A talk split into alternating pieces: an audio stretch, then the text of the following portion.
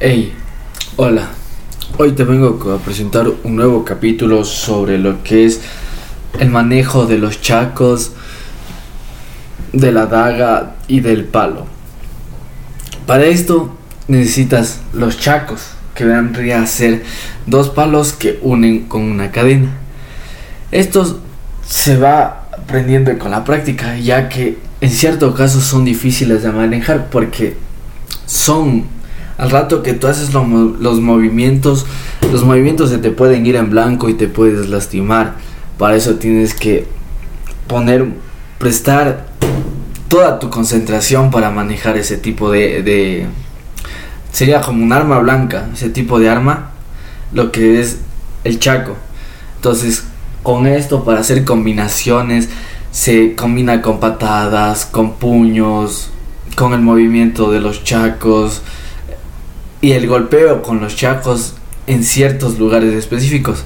Con esto, con estos chacos, tú puedes, puedes aprender a defenderte con esto, porque es, te puede, es como, puede ser como un arma que tú tienes en tus manos para poderte defender de, digamos, de delincuentes, secuestradores, personas que hacen daño a la sociedad.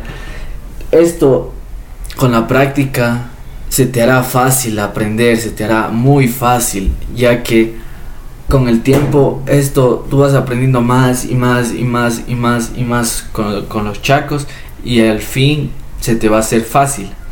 El de la, de la katana también ese tienes que poner el doble de concentración ya que estás utilizando una arma, estás utilizando un cuchillo que estará midiendo entre unos, será un metro, medio un metro en total con el mango todo incluido. Entonces tú para poder manejar eso tienes que tener una concentración muy extrema ya que estás, estás jugando literalmente con tu vida al rato de manejar la katana porque es muy difícil, es muy, muy, muy difícil. Y por eso tienes que practicar demasiado, practicar.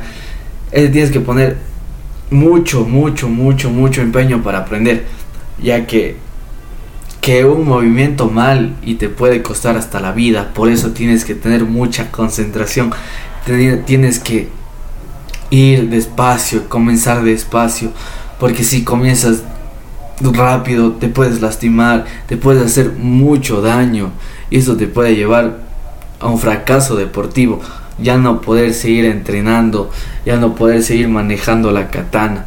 Entonces tienes que hacerlo con mucho cuidado y tienes que ponerle mucho empeño, mucha dedicación. Tienes que, que ponerle mucha atención para no salir lastimado haciendo, practicando con la katana. Entonces para eso tienes que poner mucha atención.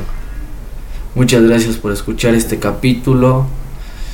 Muchas gracias.